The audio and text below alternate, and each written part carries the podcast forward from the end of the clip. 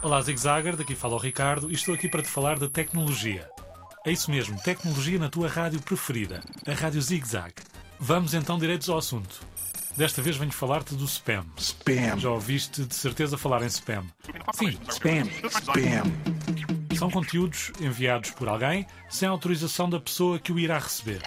Estão mais associados com e-mails, mas hoje em dia são também uma realidade em redes sociais, como o Facebook, o Instagram ou até o WhatsApp.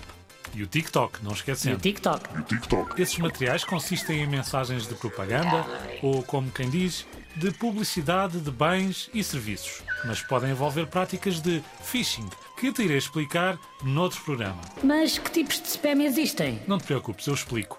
Ora bem, tens o spam de propaganda, que basicamente enche a nossa caixa correio eletrónica, as fake news, que são boatos e notícias falsas, as correntes, que são baseadas em superstições. Por exemplo, envia este e-mail a 10 pessoas, senão tens muito azar no jogo que estás a jogar.